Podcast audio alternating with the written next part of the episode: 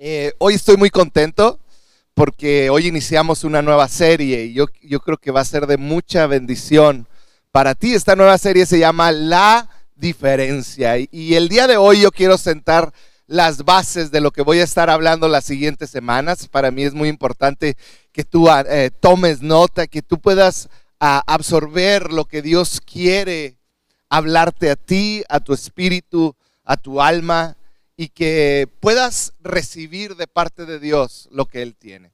Así que sin más, ¿por qué no ah, iniciamos orando y le pedimos al Espíritu Santo que Él haga una obra preciosa ahí donde estás? Padre, te damos tantas gracias, Señor. Gracias por tu amor, por tu misericordia. Señor, te pido que tu presencia esté en medio de nosotros, Señor. Espíritu Santo, muévete donde quiera que esta transmisión está siendo escuchada. Padre, que tu presencia transforme el ambiente, cambie circunstancias, Señor. Traiga claridad donde quizá hay oscuridad. Padre, yo te pido que traigas esperanza. Espíritu de Dios, háblanos. En el nombre de Jesús abrimos nuestros corazones. Amén y amén.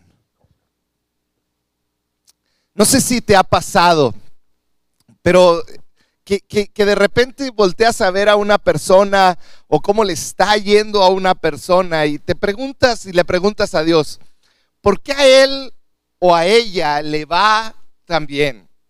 ¿O por qué él o ella tiene ciertas cosas que tú anhelas? ¿O por qué él o ella está viviendo ciertas situaciones que te gustaría vivir? Y, yo me puse a pensar al respecto. Yo pensaba, ¿cuál es la diferencia entre ellos y yo?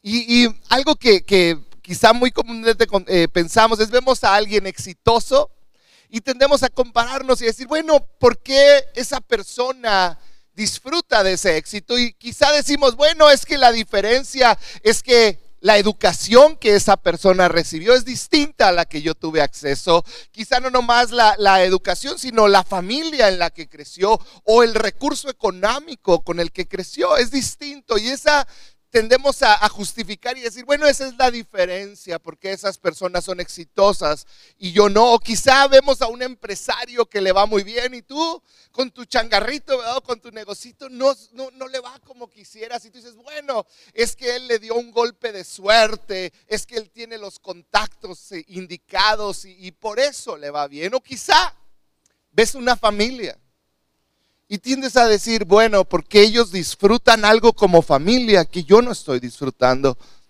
Porque, eh, ¿cuál es la diferencia? Y puedes decir, bueno, quizá la diferencia es el nivel económico, es la educación, son tantas cosas que podemos decir que pudiera ser la diferencia entre una persona que consideramos que le está yendo bien y quizá comparado contigo. Si somos honestos, todos nos hemos enfrentado a este tipo de frustración. Y si somos honestos, ah, muchas veces en nuestra vida llegamos a este punto, este momento de frustración en nuestras vidas donde nos preguntamos, ¿por qué ellos? ¿Por qué yo no? ¿Por qué? ¿Qué es lo que sucede? ¿Por qué mi familia está de esta manera, porque vivo de esta manera en, en, mi vida espiritual y llegamos a un punto donde nos frustramos, donde nos sentimos fracasados en nuestra vida, donde después de vivir tanto tiempo pidiéndole quizá a Dios que cambie circunstancias, pidiendo y, esforzándose para que nuestra condición y, y todo lo que nos rodea sea distinto, pero no lo vemos suceder y llegamos a un punto de frustración. ¿Por qué Dios no me escucha? Es una de las preguntas más frecuentes que conlleva en esa pregunta mucha frustración de decir, bueno, Dios te pido, pero no veo ningún resultado. Oro y sigo con esta tristeza. Le te pido y no sucede nada. Te pido que me des fuerzas y me sigo sintiendo igual. Te pido que me ayudes a salir de esta situación que estoy viviendo y sigo igual. Te pido y sigo sintiéndome de la misma manera. perdón, no sé qué está pasando aquí, ya. Ah, y sigo sintiéndome de la misma manera. Pareciera que nada sucede, pareciera que Dios nomás te escucha pero no responde. Y tú dices, bueno, ¿cuál es la diferencia? ¿Cuál es la diferencia entre esas personas que Dios escucha y, o que yo veo que, que tienen éxito, que les va bien o que tienen lo que yo anhelo? Y yo, ¿cuál es esa diferencia? Porque a veces pareciera que Dios no está haciendo lo suficiente para ayudarte, para ayudarme. Yo mismo, si somos brutalmente honestos, me he encontrado muchas veces en esta situación. Si tengo que ser honesto contigo, yo muchas veces me he encontrado en esta área, en este lugar de frustración, de fracaso espiritual, de fracaso moral, de decir, Dios, ¿Por qué sigo batallando con este mismo pecado? ¿Por qué no puedo superar esta área de mi vida que me ha detenido tanto? ¿Por qué no he podido salir de esta ansiedad, de esta depresión? ¿Por qué no he podido salir de este temor?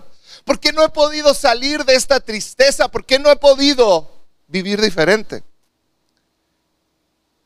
En lo personal han sido preguntas que yo le he hecho a Dios que en momentos de tristeza me he visto enfrentado igual que tú. ¿Por qué Dios? ¿Por qué pareciera que no puedo avanzar? ¿Cuál es la diferencia entre alguien que pareciera que todo le va bien y mi vida? ¿Cuál es la diferencia? Porque mira, si somos honestos, tendemos a idealizar a las personas.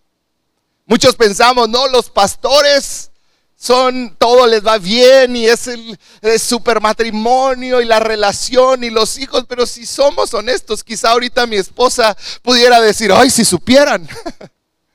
Porque la realidad es que todos tenemos situaciones donde necesitamos que Dios entre y haga un milagro. Todos tenemos temores, todos luchamos con diferentes áreas de pecado en nuestra vida. Que necesitamos que Dios se haga fuerte pero ¿qué sucede cuando lo pedimos y lo pedimos y pareciera que nada sucediera? Y, yo quiero llevarte al punto de hacer esta pregunta. Si Jesús estuviera viviendo tu vida, si Jesús estuviera viviendo mi vida, ¿cómo la viviría? Si Jesús estuviera viviendo tu vida, ¿cómo estuviera Él viviendo tu vida con tus circunstancias, con tus situaciones? Cuando yo me hice esta pregunta me revolucionó la mente. Porque yo dije, Jesús, ¿cómo fue tu vida? Me llevó a pensar tanto, porque mira, hay este cliché cristiano que usamos mucho y decimos, no, Jesús, yo voy a vivir por ti. Yo voy a vivir por ti. Yo mi vida la entrego por ti. Pero sabes, Jesús no pide que vivas por él. Él pide vivir en lugar tuyo. Él pide que Cristo viva en ti, en otras palabras, que Cristo viva tu vida. No pide que realmente tú ah, le des chance a que en algunas áreas de tu vida Él reine. Él lo que está pidiendo es vivir por ti. Fíjate lo que dice Gálatas 2.20, es increíble este versículo, Gálatas 2.20 dice, ya no vivo yo, dijo Pablo, mas Cristo vive en mí. Ya no vivo yo, ahora no, no, no le estoy dando chance a Cristo para que tome ciertas áreas de mi vida, no, le estoy diciendo, ahora tú vive en mi lugar entrego todo lo que soy. Fíjate, me encanta la, versión del lenguaje actual. Gálatas 2.20, el mismo versículo dice, en realidad también yo he muerto en la cruz junto con Cristo. Pablo comienza diciendo, yo estoy muerto, yo en la cruz yo morí con Cristo. Y dice, y ya no soy yo el que vive, sino que es Cristo el que vive en mí. En otras palabras está diciendo, yo no le doy chance a Cristo, yo ya morí, ahora Él vive en mi lugar. Y esto hace toda la diferencia del mundo porque dice Pablo, y ahora vivo gracias a mi confianza en el Hijo de Dios, porque Él me amó y quiso morir para salvarme. Entonces, yo quiero que esto sea una, eh, que puedas entenderlo como algo sencillo, porque quiero que entiendas que Jesús quiere vivir a través de ti su vida.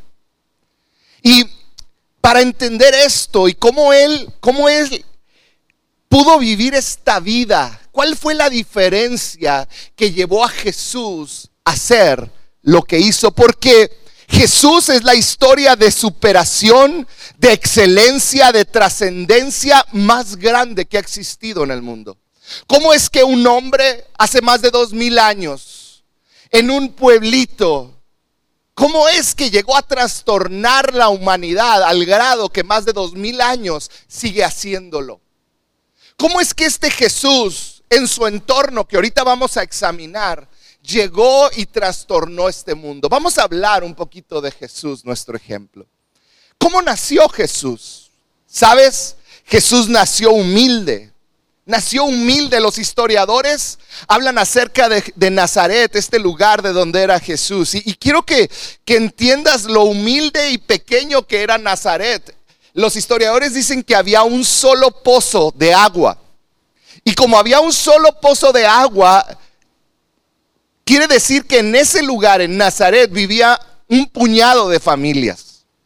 Porque eran las únicas que podían beber de ese pozo alcanzaba para un puñado de familias, era un pueblito pequeñísimo.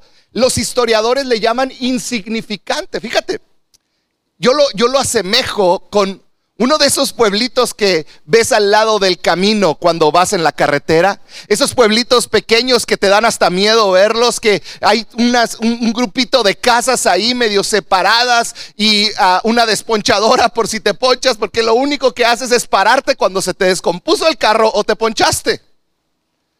Así de insignificante era Nazaret y de ahí viene este hombre, Jesús, que trastornó el mundo entero hasta nuestros días. Ve un pueblito. Se cree que su casa no era más grande que un cuarto de tres por tres metros, quizá tres por cuatro metros. Era un cuarto pequeño. Ese fue el lugar donde él nació. En, en humildad, en pobreza quizá, en necesidad, en un pueblo donde todos los que vivían ahí eran anónimos una familia pobre, rural, de campesinos. De ahí viene nuestro Señor. Si vemos sus padres, se cree que sus padres eran un par de adolescentes, dos jovencitos. Por lo menos María se cree que tendría entre 12, 14 años. Una jovencita.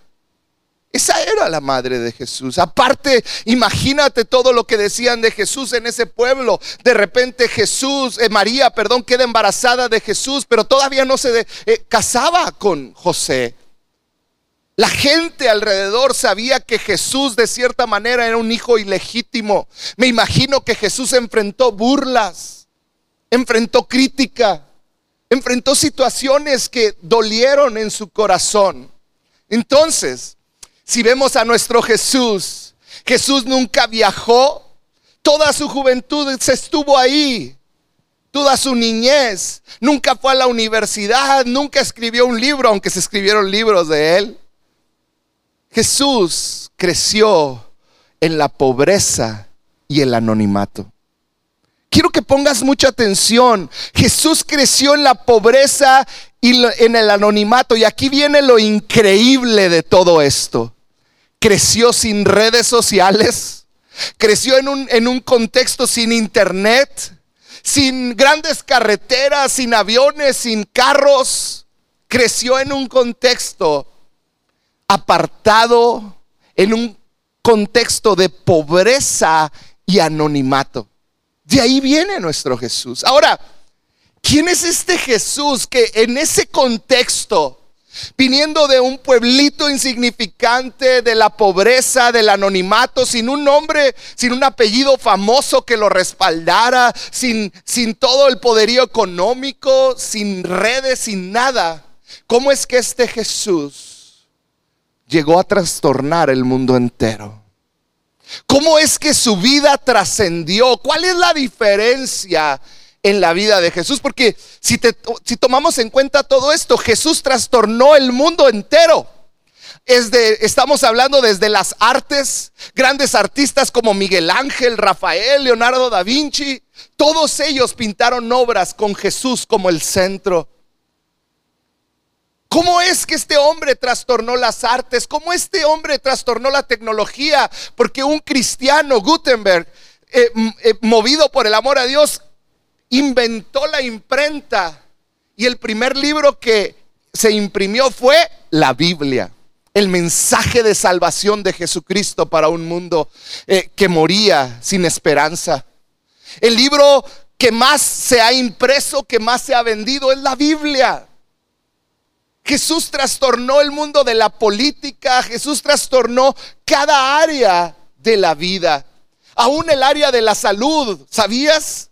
Que Henry Dunant, un cristiano devoto con una pasión para ayudar a las personas y mostrarles a Jesús, esa compasión lo llevó a fundar una institución que hoy conocemos como la Cruz Roja, que está a nivel mundial, nacido de la compasión de un Hijo de Dios por ayudar a los necesitados.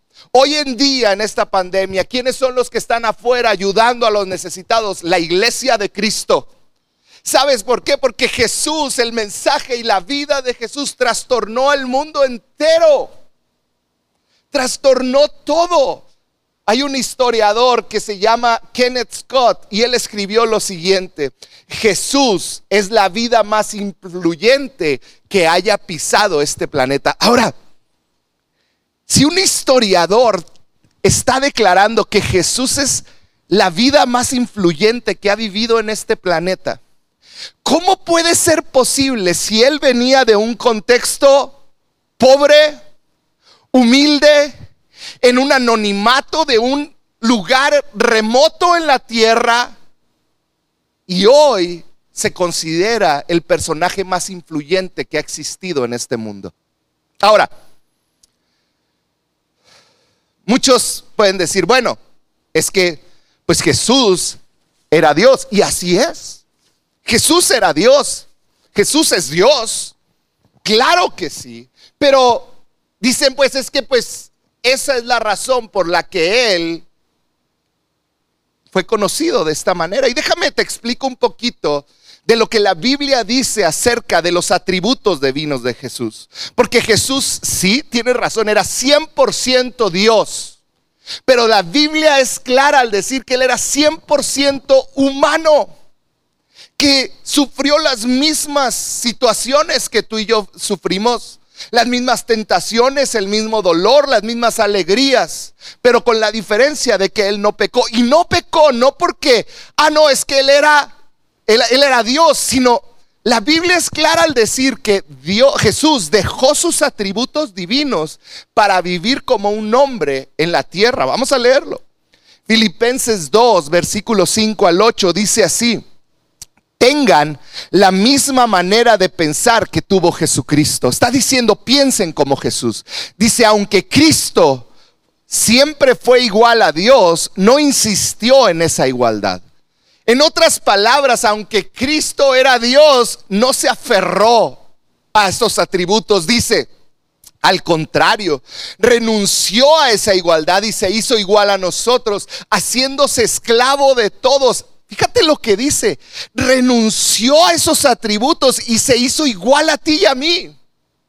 Se hizo igual a ti y a mí, dice, como hombre, se humilló a sí mismo y obedeció a Dios hasta la muerte, murió clavado en una cruz. En otras palabras, Jesús quitó sus atributos divinos cuando estuvo en esta tierra, aunque podía haberlos usado, y él vivió como hombre, siendo eh, eh, atacado por las mismas pasiones y pecados que tú y yo somos atacados, pero él nunca pecó.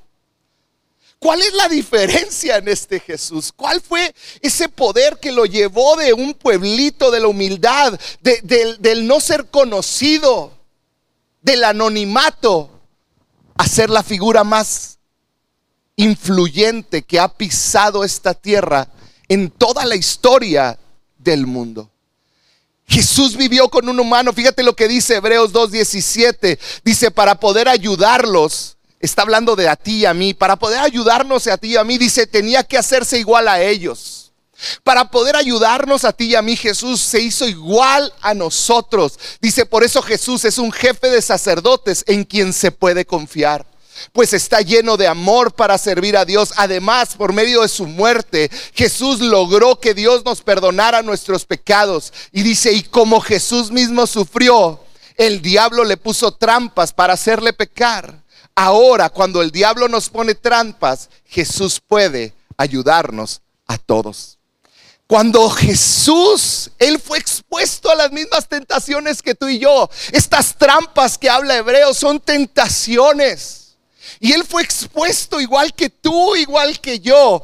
Y ahora, dice, Él puede ayudarte a ti cuando pasas por esas tentaciones. Entonces, concluimos, Jesús viniendo de la pobreza, del anonimato, llegó a ser este, esta figura influyente, la más influyente que ha existido en esta tierra, siendo totalmente hombre, negando sus atributos divinos.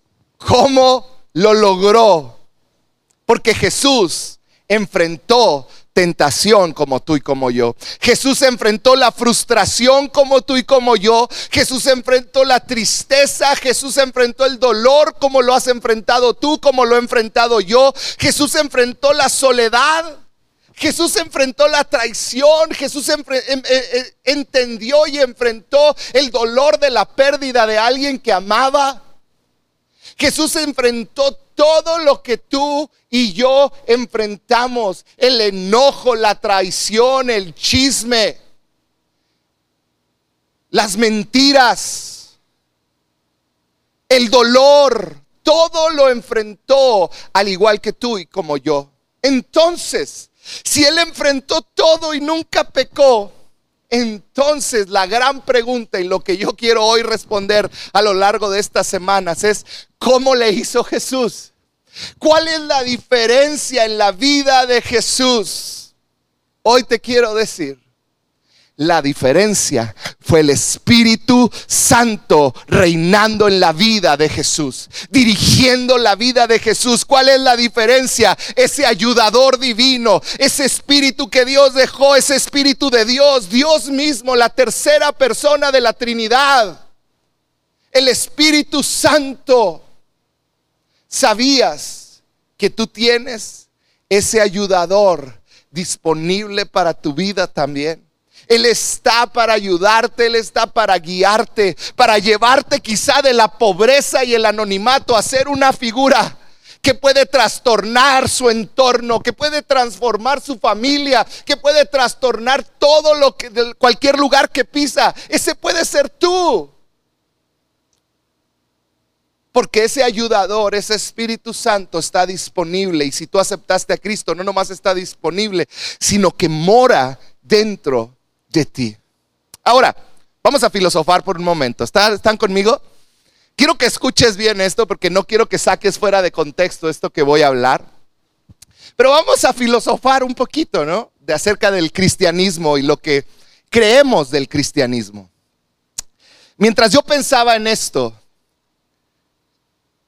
me di cuenta que como cristianos hemos convertido a este cristianismo como un premio. Es como cuando eres acreedor a un trofeo, a una medalla. Tú eres el acreedor a una medalla porque hiciste algo bien o porque lograste algo, porque ganaste en algo. Y hemos convertido este cristianismo como lo hemos enfocado en obtener este trofeo. Vivimos esta, en esta vida como si lo único que Jesús ofreciera fuera una mejor vida después de la muerte. Fíjate bien lo que te estoy diciendo. Sí la ofrece. Él le ofrece una eternidad y creo que esto es lo más glorioso de nuestra salvación, que después de esta vida, después de morir, un día vamos a estar con Él viéndolo cara a cara, vamos a caminar por ese lugar que Él fue a preparar para nosotros y eso es algo increíble y es algo que esperamos y sí es el gran premio. Pero hemos convertido, si filosofamos un poquito aquí juntos, hemos convertido al cristianismo en este premio lejano que un día vamos a alcanzar. Un día nos van a dar esta medalla cuando, pero cuando ya muramos en esta tierra, cuando ya no estemos en esta tierra, es cuando, oh, vamos a recibir esa medalla. Y, y de repente terminamos viendo a esta tierra como este infierno temporal, donde todavía no recibo mi premio. Y vivo este infierno temporal donde tengo que sufrir. Y luego como cristianos cantamos canciones como allá en el cielo, allá en el cielo, allá en el cielo, donde no habrá más llanto, ni más tristeza, ni más dolor. ¿Se acuerdan?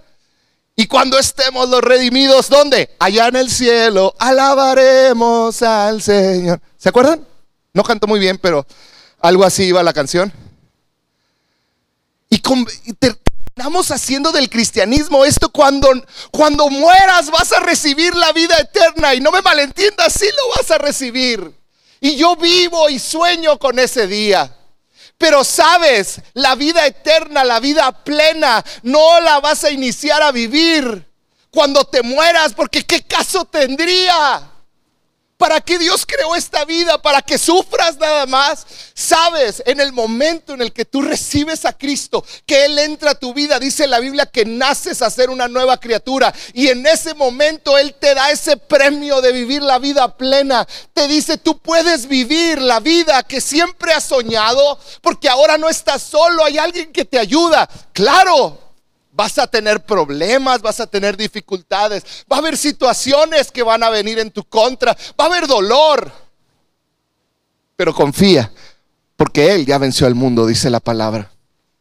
Él venció el poder de la muerte sobre nosotros. Tú hoy puedes vivir una vida eterna en este mundo una vida plena. ¿Qué sería otra palabra? Podemos vivir una vida plena mientras caminamos en este mundo. Una vida como la de Jesús. Porque muchas veces nos enfocamos en el cielo, pero se nos olvida que Jesús vivió una vida plena y significativa aquí en esta tierra. Es tiempo de comenzar a hablar de esa vida que vivió Jesús. Porque no se trata de morir para recibir la vida eterna. Y a veces así lo pensamos. Por eso las iglesias muchas veces están llenas más de ancianos que de jóvenes. Porque dicen, Él está más cercano a morirse que yo, entonces yo no necesito. Porque esa vida plena la voy a obtener cuando me muera. No. El Espíritu Santo fue enviado para ayudarte, para darte poder la vida plena comienza cuando naces de nuevo. Entonces, cada día que tú vives sin entender que tú puedes vivir esa vida plena, estás desperdiciando tu vida. Si tú un día te la pasas sumergido en tus vicios, en una adicción, puede ser de pornografía, de algún narcótico, de un cigarro, de una droga, cada día que tú pasas sumergido en eso, estás perdiendo un día de vida plena. Estás desperdiciando la vida plena que Él te dio. Cada día que pasas sumergido en tu depresión, en tu tristeza, en tu enojo, en tu falta de perdón, en lo que no tienes, en tu falta de paz. Cada vez que pasas tu día pensando en eso que te falta, estás desperdiciando el regalo que Dios te dio. Hoy te quiero decir, esa vida plena está disponible para ti. Tengas o no tengas, seas pobre, humilde, que vivas en el anonimato o que tengas todo. Dios tiene una vida plena para ti y tú la puedes accesar. ¿Cuál es la diferencia? El Espíritu Santo. Sabes, yo espero un día estar en el cielo y caminar por esas calles de oro, porque espero ver a Jesús, poder ver su rostro pero mientras viva, yo voy a hacer lo máximo con mi vida. Voy a vivir una vida plena. ¿Por qué? Porque el Espíritu Santo me permite vivirlo. Voy a vivir una plena, una vida plena con sabor a eternidad mientras estoy en este mundo. ¿Sabes? Cuando Jesús fue levantado, les dijo, pero esperen, porque voy a mandarles al consolador. Voy a mandarles al ayudador. Y estaban reunidos en Pentecostés. ¿Sabes? Esta, este día, esta semana es la semana de Pentecostés. Pentecostés quiere decir 50. 50 días después de que el pueblo fue liberado de la esclavitud de Egipto. Se juntaban y celebraban el Pentecostés. Y dice la Biblia que estaban celebrando el Pentecostés en la ciudad y todos los apóstoles y seguidores de Jesús estaban unánimes esperando la promesa de Jesús. Y Hechos 1.8 dice, pero recibiréis poder cuando haya venido sobre vosotros el Espíritu Santo. Y luego dice, y me seréis testigos. Recibiréis poder ¿Sabes que ese poder está disponible para ti? Me encanta la versión en inglés de Message porque dice, cuando haya venido el Espíritu Santo, dice, les dará capacidad de ser mis testigos. En otras palabras, lo que está diciendo, cuando recibas el Espíritu Santo, te va a dar esa capacidad de ser mi testigo. Y ser testigo de Dios no es nada más decir, ah, es que ahora voy a poder predicar del Evangelio. No, ¿sabes cuál es la mayor manera de ser testigos? Con tu vida diaria, con tu familia, con lo que eres. Les está diciendo, yo te voy a dar la capacidad cuando hagas mano de este precioso Espíritu Santo, cuando permitas que guíe tu vida, yo te voy a dar la capacidad de que Él te pueda guiar. Y él, te, por medio de Él, Él te va a guiar a que puedas vivir esa vida plena. La diferencia en Jesús fue que desde el vientre de su madre Él estuvo lleno del Espíritu Santo. Esa es la diferencia. La llenura del Espíritu Santo. Lucas 1.15, fíjate lo que dice hablando de Jesús, dice, porque será grande delante de Dios. Estaba ahí, bebé, dice, no beberá vino ni sidra, era su profecía. Y dice, y será lleno del Espíritu Santo aún desde el vientre de su madre. ¿Cómo necesitamos tú y yo al Espíritu Santo? ¿Cómo necesitamos al Espíritu Santo en nuestra vida diaria? Que abra nuestros ojos, que nos guíe, que guíe nuestras palabras, nuestras acciones. No se trata de vivir por Jesús, se trata de que Cristo viva por mí.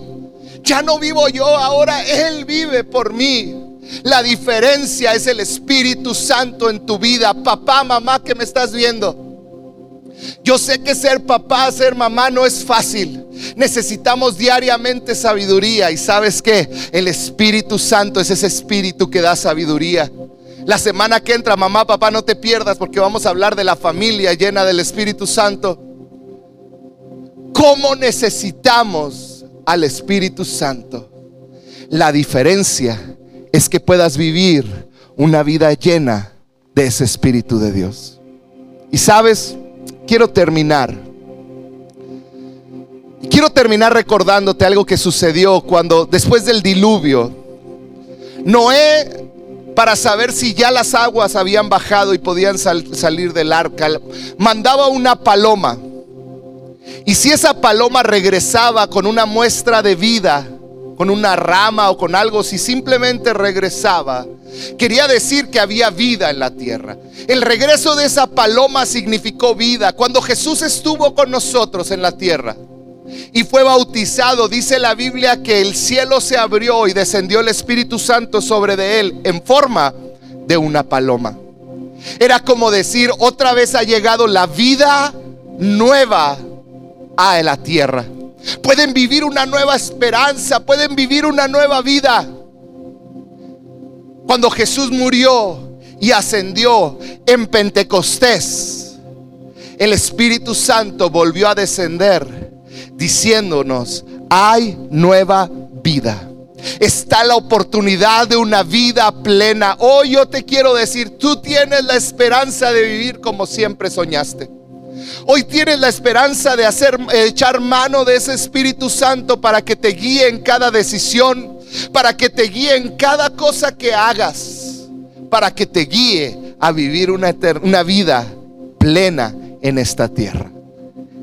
El Espíritu Santo es ese ayudador que necesitas para ayudarte con tu ansiedad, para ayudarte con tu tristeza, para ayudarte con las adicciones que tienes, para ayudarte con la falta de paz, para ayudarte con tu tristeza, con tu depresión. Es decir, el Espíritu Santo, moras en mí, guía mi vida diariamente. No quiero vivir mi vida, quiero vivir por ti, Jesús. Yo quisiera terminar este tiempo orando por ti. Que hoy vivas un Pentecostés ahí donde estás. Que hoy puedas vivir un Pentecostés ahí en tu casa, en tu carro.